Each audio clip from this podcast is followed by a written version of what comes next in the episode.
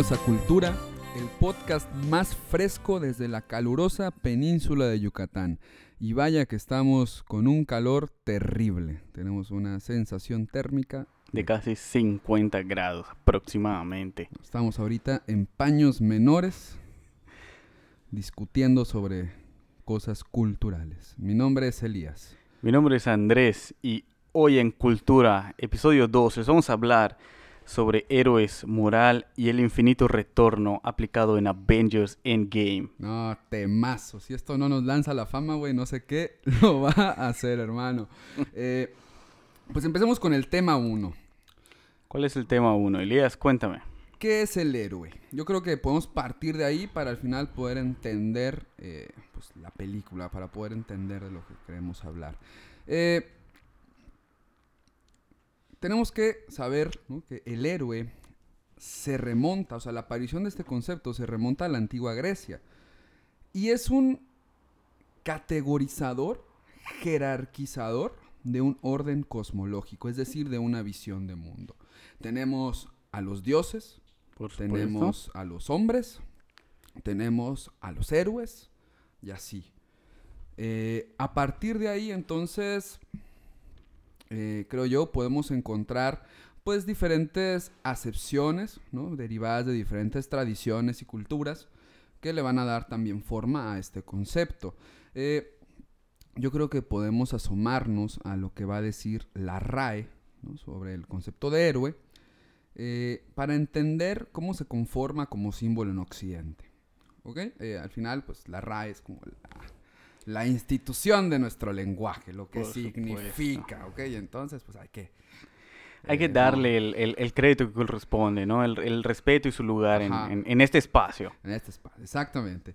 Eh, tenemos algunas excepciones interesantes. Eh, desde la mitología griega, me parece que más adelante vas a hablar un poquito sobre eso, el héroe va a ser algo nacido de un dios y una persona humana. Hesiodo lo va a definir entonces como un semidios. Por supuesto. Algo más que un hombre, es algo menos que un dios. Sin embargo, esa es la parte importante, que la configuración mítica del héroe siempre va a corresponder a su condición de hombre, no a su condición de dios. Y eso es lo que vamos a ver con Thor al final de Endgame, porque tenemos un problema, porque Thor es un dios. ¿Qué es lo que lo va a hacer un héroe? Eso hay que, pues lo, discutimos uh, avanzando. Eh, otra excepción que tiene la RAE, amigo, es que es alguien famoso por sus hazañas y virtudes. ¿Qué quiere decir? Que hay una, una relación entre acción, es decir, afuera, lo que hago, y lo que soy hacia adentro. Entonces, la gente me reconoce por lo que soy y por lo que hago. Es decir, hay virtud. Eh, y por lo tanto, eh, estas, o sea, el afuera y el adentro, la esencia y la acción, eh, van a dar forma a una moral que corresponde a un sistema de valores de una sociedad. E, este, esto va a conformar un símbolo. El héroe es un símbolo, que es lo que queremos ser, es aspiracional. Y eso va, y es como cumples un papel en la, en la tragedia griega, por ejemplo. Eh, eh, eh, representa el estandarte simbólico de lo que debe ser. De lo que debe ser y de cómo se construye también, ¿no? Porque el héroe, como tú dices, es toda esta serie de... Mm, ¿Qué palabra usaste? Bueno, vamos a, vamos a enfocarnos en esto. Para que el héroe sea héroe, se tiene que enfrentar a sus conflictos existenciales, a los conflictos que el, pues, su camino de héroe se plaga de esto, ¿no?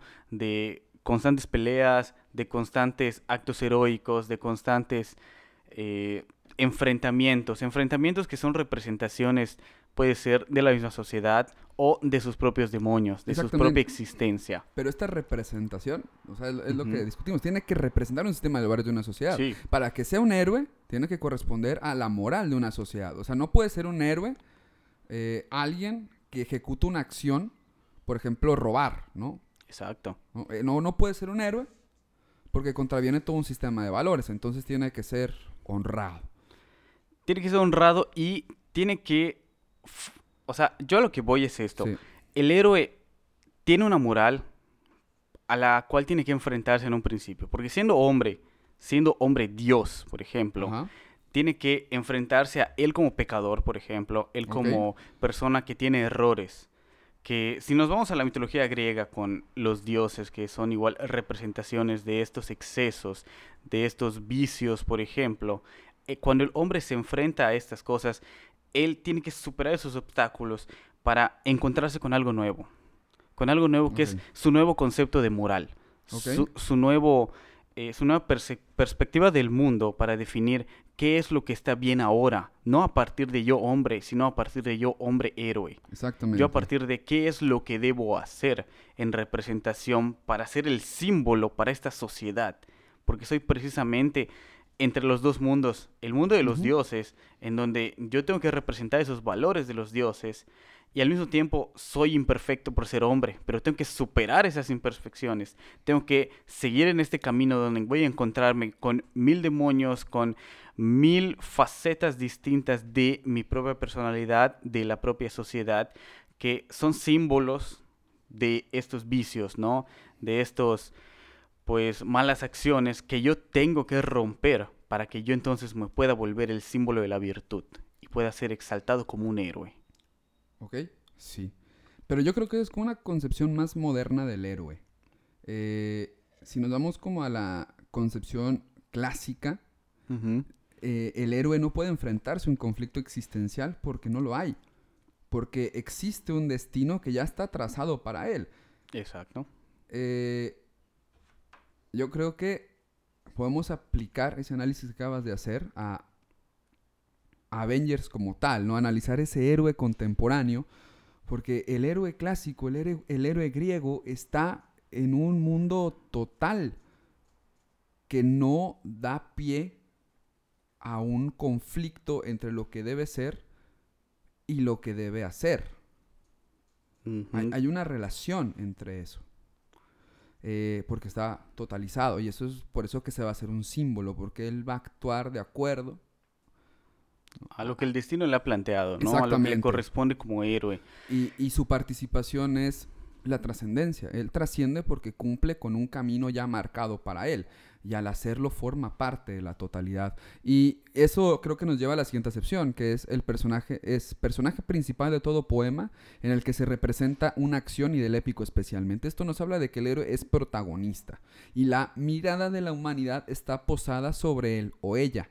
Nosotros los vemos a ellos. Son los protagonistas de la acción, de la esencia.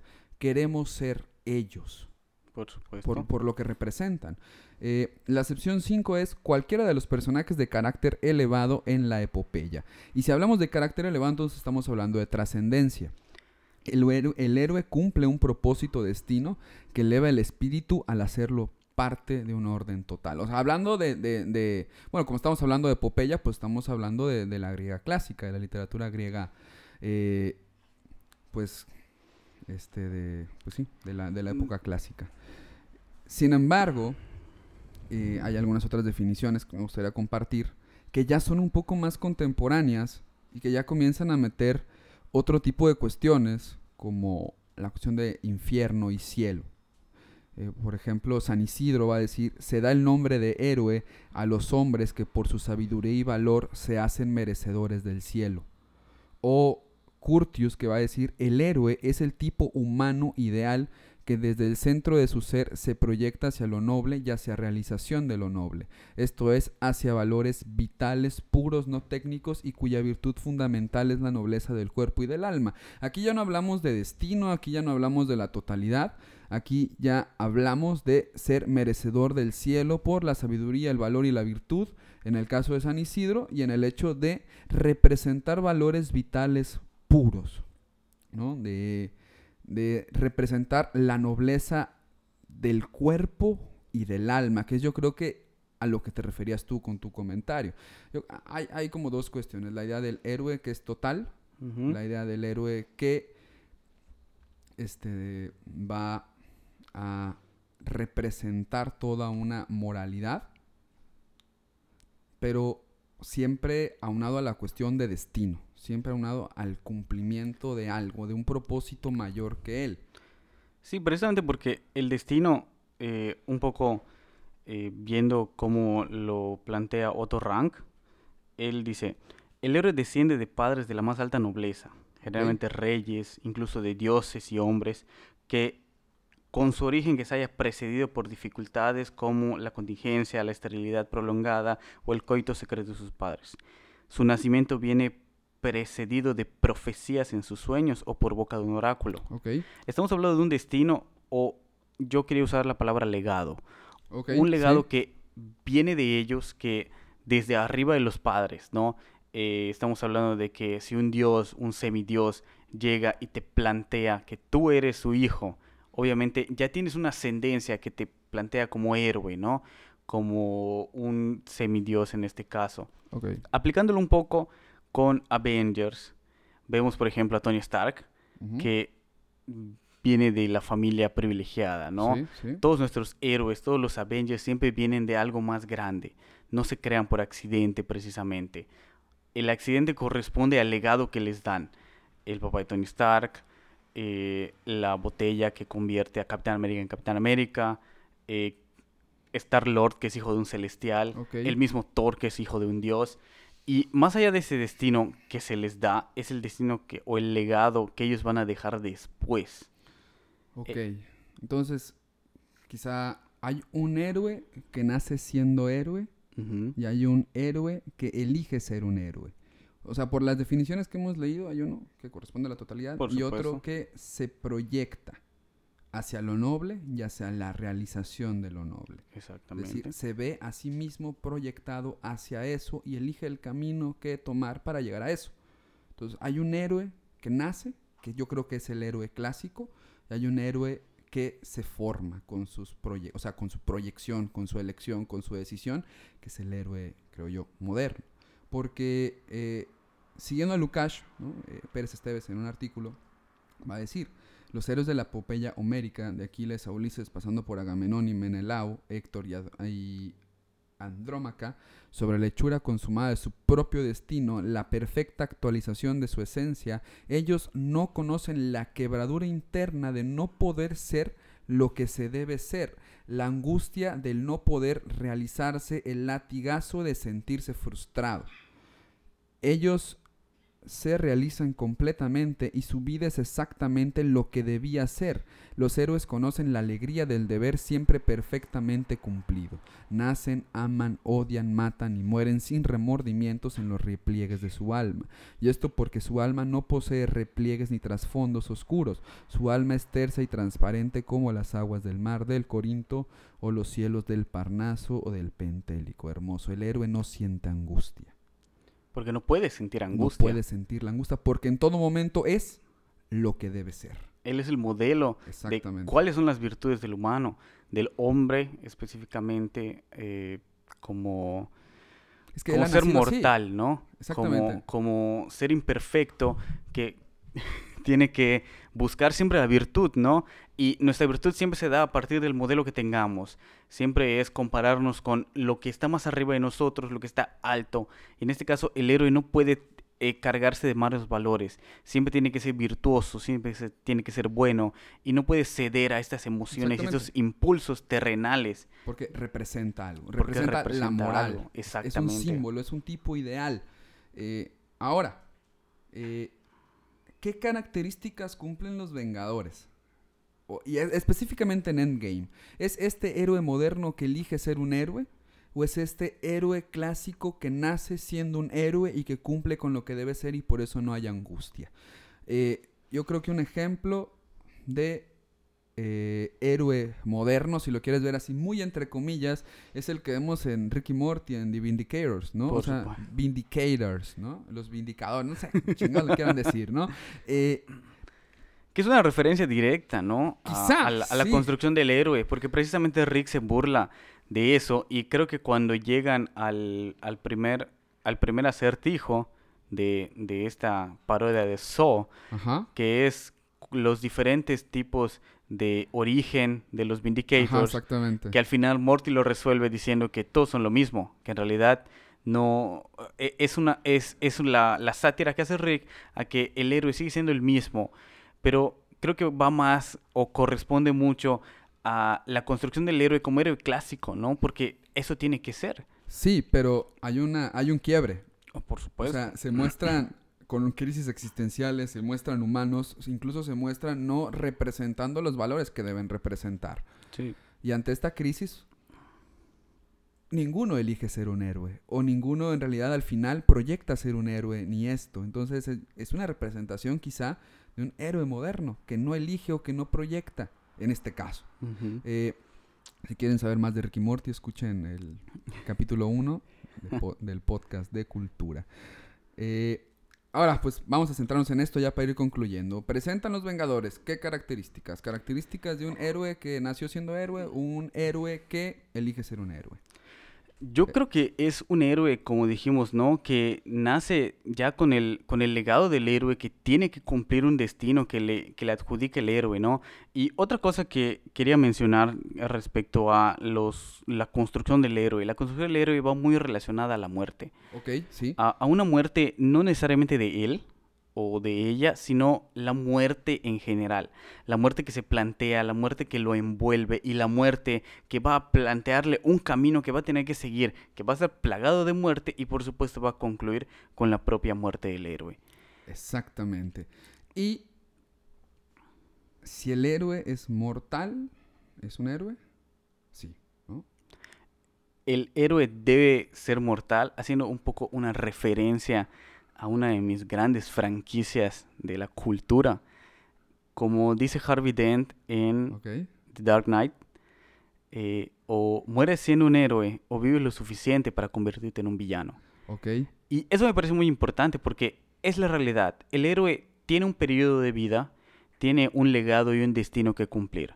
Ese destino concluye en el momento que muere. Porque a partir de eso, y relacionarlo un poco con Avengers Endgame. Thanos lo plantea muy bien. Él cumplió su destino. Jad cumplió con las gemas y lo único que sigue después Es morir. es tentación. Ok, sí, es cierto. en el primero, cierto. Sí, sí, cuando sí. él llega y dice, yo usé las gemas para destruir las gemas y todo lo que sigue no me iba a servir de nada y solo era tentación. Y ya en el Thanos del pasado es cuando le dicen, ese es su destino, y cuando él muere dice, ese es el destino cumplido. Precisamente porque ahí es donde podemos tener todo lo que conlleva el héroe, porque ahí está su legado, Exactamente. en su muerte, en todo lo que va después y en todo lo que nos dejó. Y, y como tú dices, eh, Thanos es en torno a lo que gira la película y lo que yo creo va a desatar la crisis del concepto de héroe. Sí. Su chasquido va a hacer que Thor quede gordo y juegue Fortnite. Y ahí entonces Thor ya no es lo que se supone que debe ser. Exacto. Eh, y entonces, al final de la película, Thor va a decir por primera vez, o sea, después de un proceso de evolución del personaje, Thor deja de ser Dios. Escucha esto, porque va a decir, por primera vez, no hago lo que se supone que debo hacer, sino lo que quiero hacer. Y frente a eso hay todo un panorama de proyección, es decir, de decisiones. Es una línea súper existencial. Sí, y también va en relación a cuando le da el trono a Valkyria. Exactamente. Que precisamente Valkyria le dice y prácticamente le exigen que él tiene que ser el rey, porque de eso va la trama de la primera película, en donde se le dice que no es digno. Y ahora él por fin ya puede tener esa libertad, ¿no? Esa decisión de decir, no, tú lo puedes hacer, tú lo vas a hacer, y yo soy libre. escapa del destino y entra en la libertad.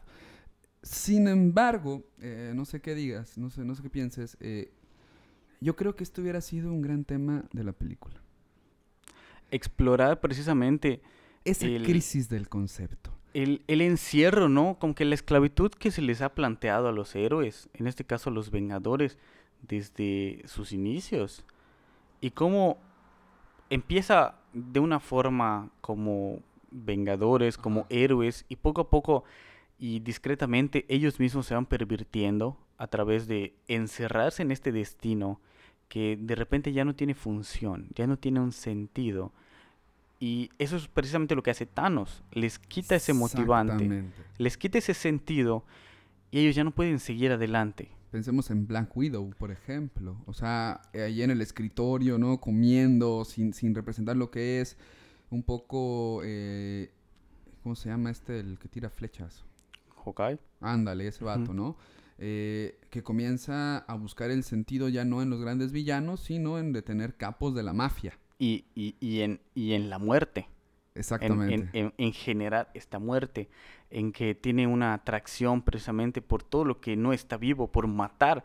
A pesar de que la, la población se redujo, para él buscar un sentido es seguir matando a todos estos que es como, yo, yo podría decir es- y hasta pensar que es un legado mismo de Thanos. Porque, Oh, sí, exacto. porque Es- precisamente eso hace. Es que lo acabas de decir, o sea, la película, y eso yo creo que tiene que ser cuando hablemos de la moral del Vengador, la película no se atrevió a explorar el legado de Thanos. Exacto. Lo hizo en una elipsis de cinco años que nos borró por completo una crisis existencial de cada uno de los héroes y su proceso. Exacto. El Capitán América y su círculo de autoayuda. A mí me hubiera gustado mucho ver eso.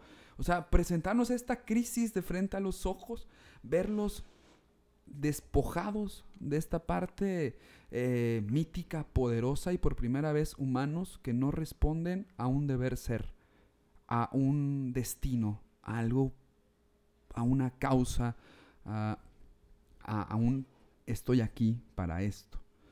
¿Ok? Y a mí se me hace una, o sea, se, ah, se me hizo como una crisis a medias, ¿no? Se soluciona, es un deus ex machina, volvemos en el tiempo, restauramos lo que antes estaba jodido, lo volvemos a poner bien. Y yo creo que esto es una representación de una moral.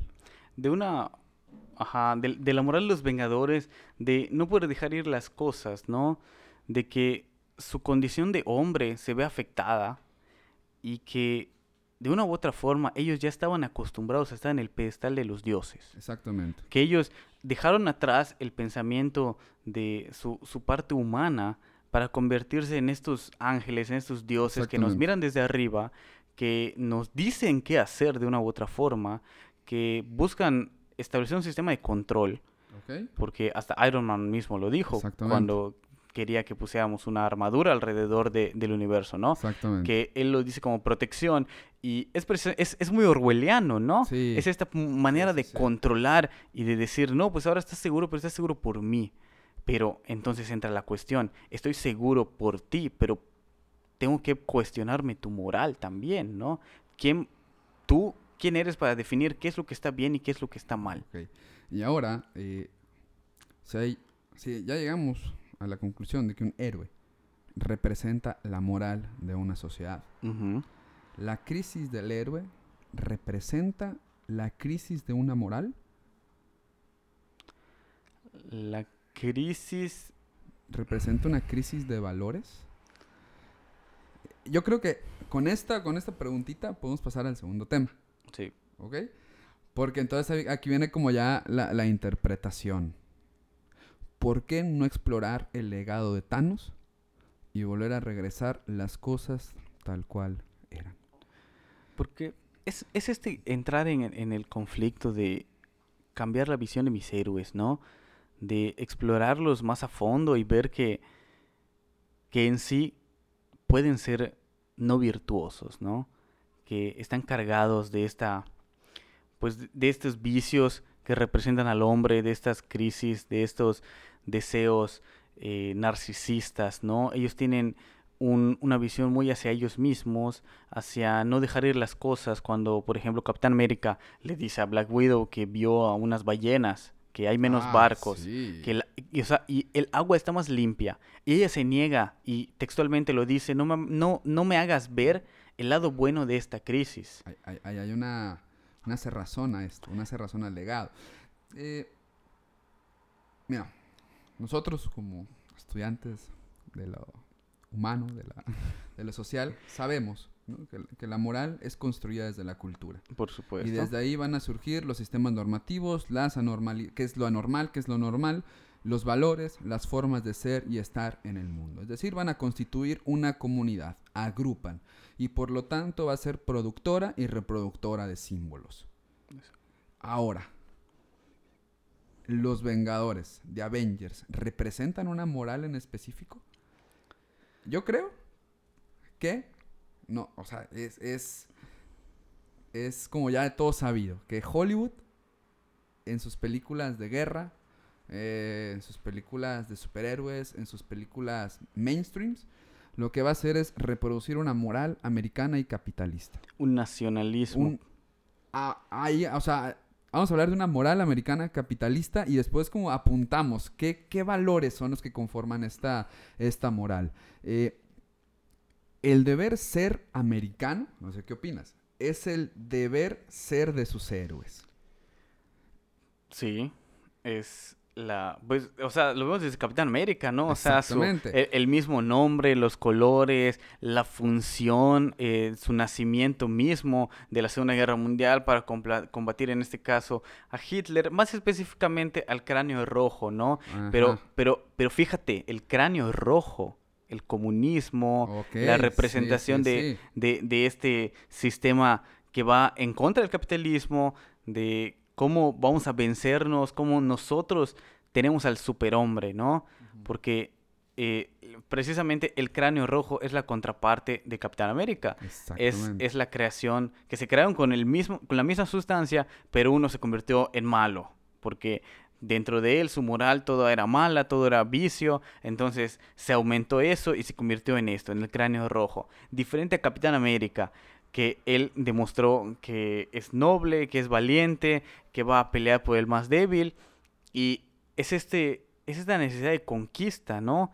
De llegar a otros lados, de, de imponerse como el jefe, como el líder, porque como que esa es una tendencia común en el personaje de Capitán América, porque si te fijas, Capitán América formalmente es un líder, pero igual ella es un líder a medias. Porque si tú dijeras, ¿quién es el líder de los, de los Vengadores? El mercado.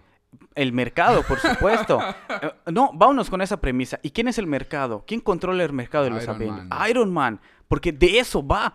Iron Man es el capitalista por excelencia. Sí. ¿Sí? Pero Capitán América es,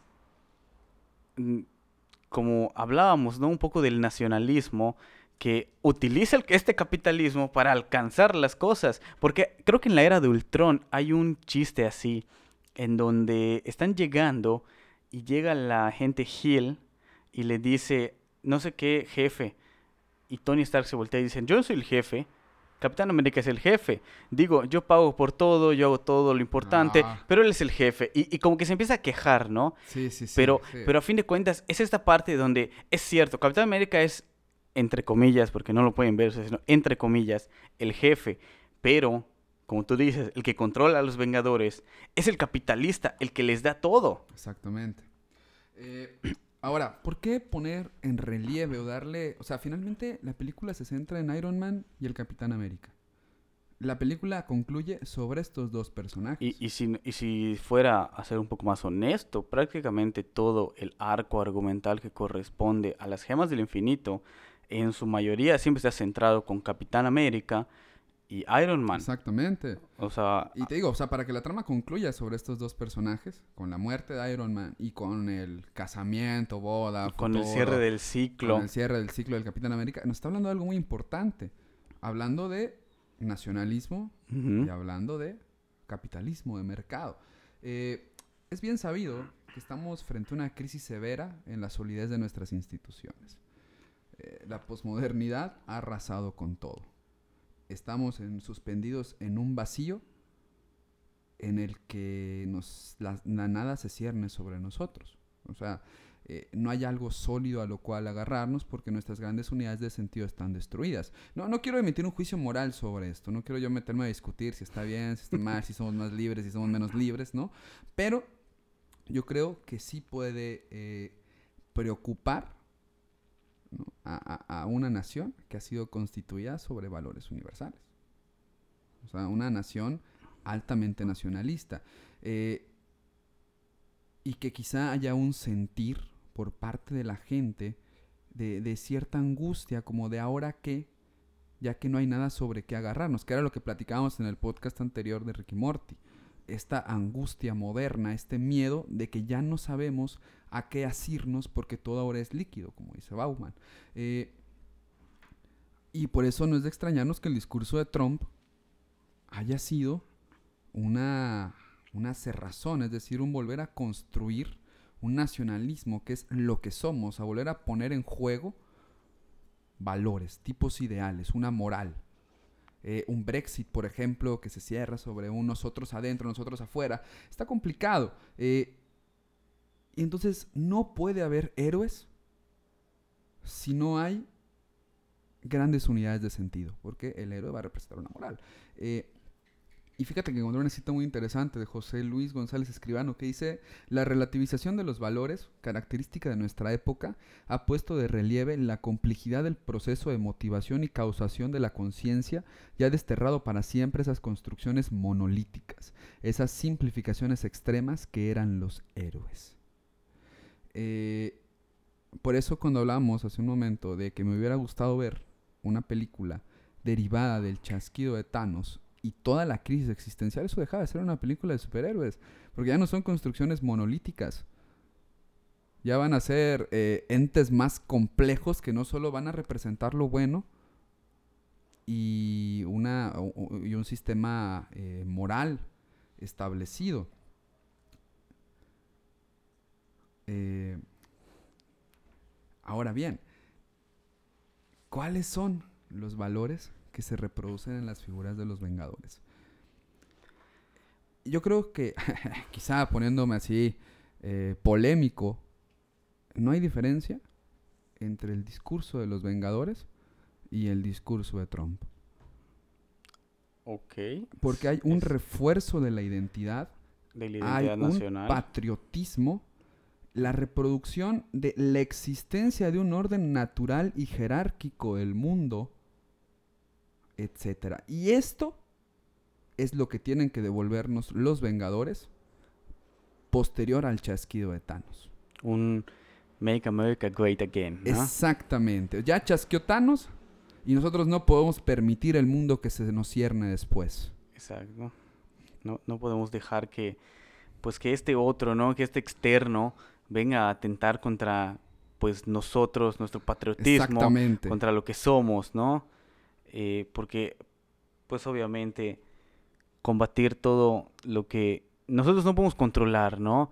Que esta vez estamos perdidos, estamos dolidos, que nos han, pues nos han lastimado y a diferencia de otros países en este caso, nosotros no vamos a quedarnos así. Nosotros no vamos a tener esta incapacidad de adaptarnos y como bien lo dice Thanos, de lidiar con nuestra frustración. Así que vamos a buscar volver, porque la idea no es volver a como un hacer el bien o volver para resucitar a todos, es un volver porque así deben ser las cosas. Exactamente. Como yo las había planteado, como yo las había establecido y que el adaptarme sería aceptar la imposición de, otro ser, ¿no? Exactamente. De alguien que viene a dominarme culturalmente. Exactamente. Y que... Porque Thanos es de fuera, ¿eh? Porque Thanos es de fuera. Si nos vamos a nuestro podcast anterior, Thanos es un alienígena. Es un alienígena que viene y literal viene a conquistar, a dominar, pero eh, viene, o sea, viene y lo hace, ¿no? Lo logra. Y tienes que adaptarte a eso y tienes que seguir adelante. Ahí estaba la película, bro. Ahí estaba. Yo si trabajaba eso, yo le daba un Oscar, güey. Es que, e, es, que era, era el tema precioso, pero esto iba a ir en contra del discurso que están manejando. Es una frente desde el inicio. Y nadie se da un tiro en el pie, bro.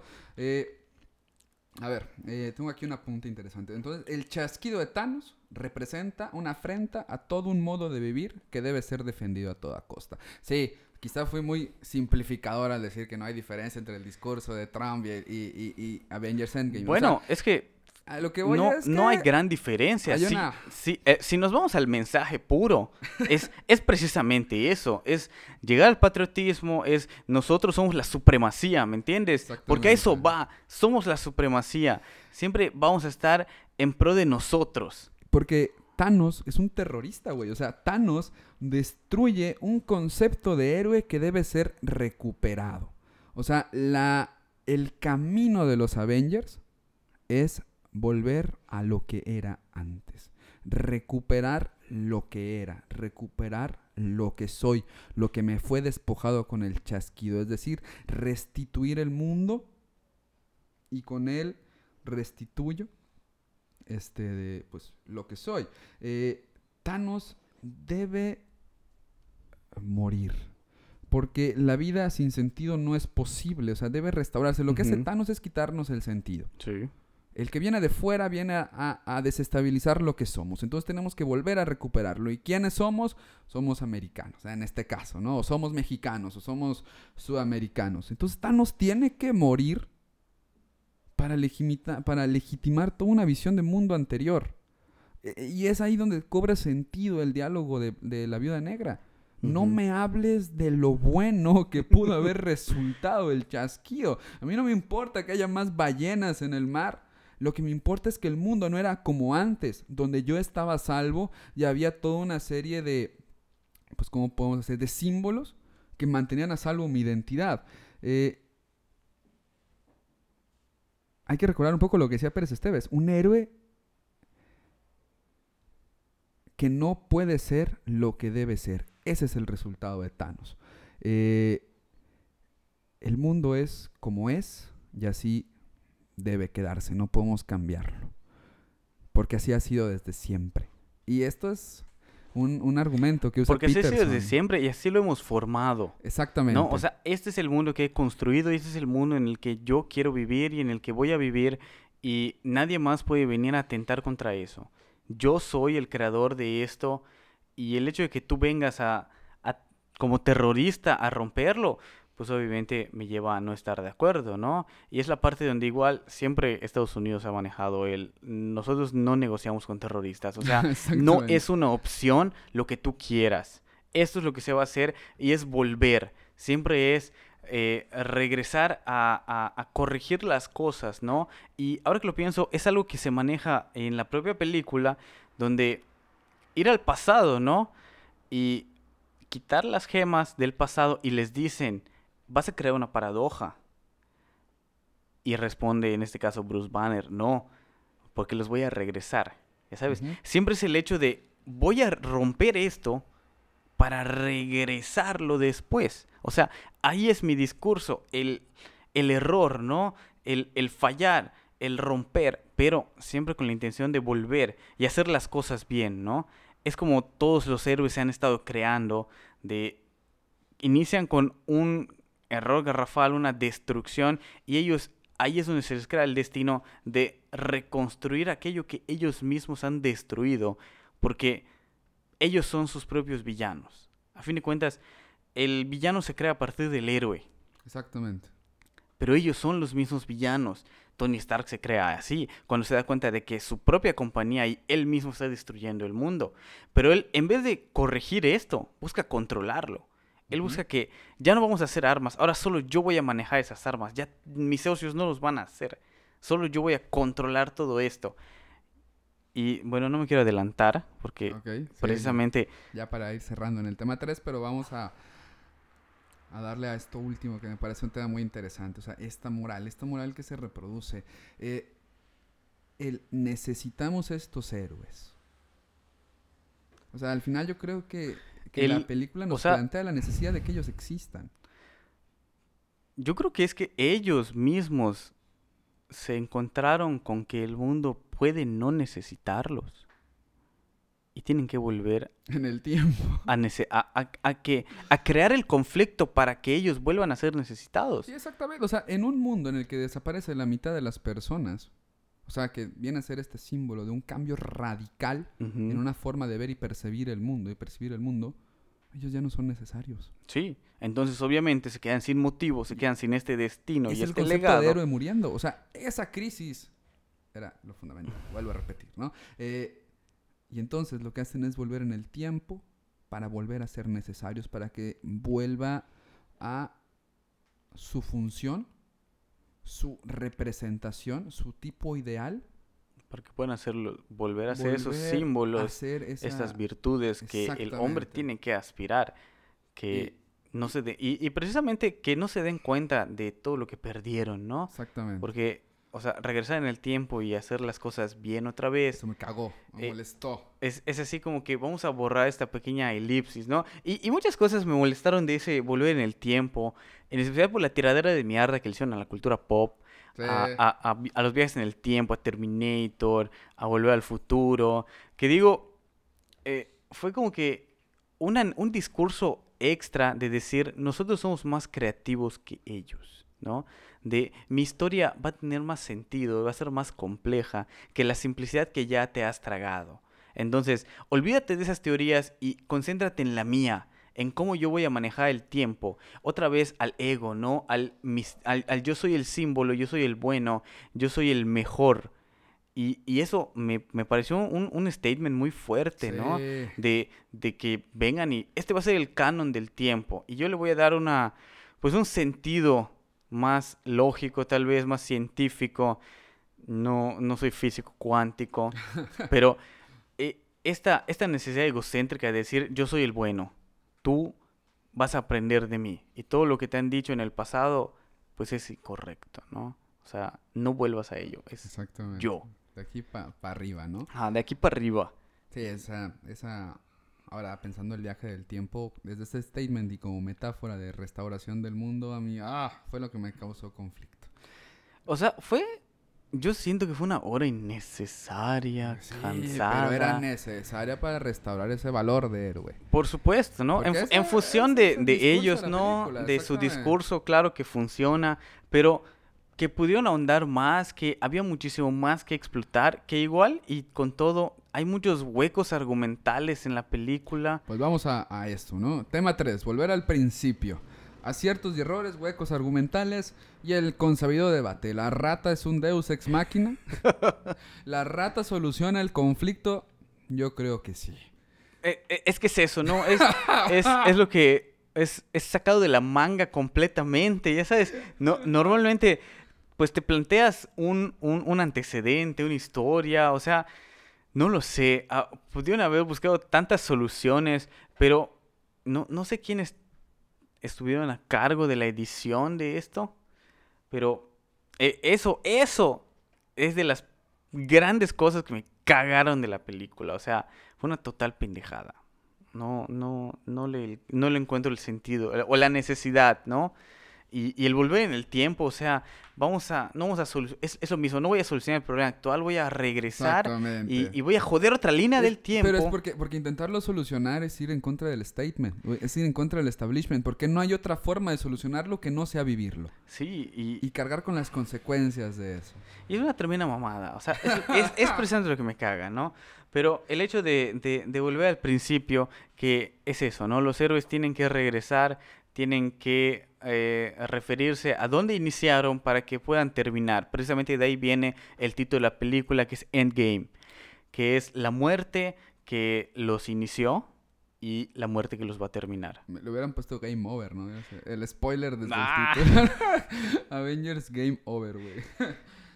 Pero Eh, este, ah, pues esto, y, y, y todas estas muertes que ellos plantean de la primera fase, ¿no? De Marvel, y estas muertes de esos personajes van a dar paso a los nuevos héroes que se están creando, que se van a crear con la, pues con el siguiente arco argumental que inicia, ¿no? ok. Para ir cerrando, amigo, porque ya no queremos que dure hora y media el, posca, el podcast. eh, dos aciertos, dos cosas que te hayan gustado de la película. Dos cosas que me hayan gustado de la película, la neta, está Ajá. cabrón. Órale. Porque no es que la película no me haya gustado, Queremos concluir, amigo.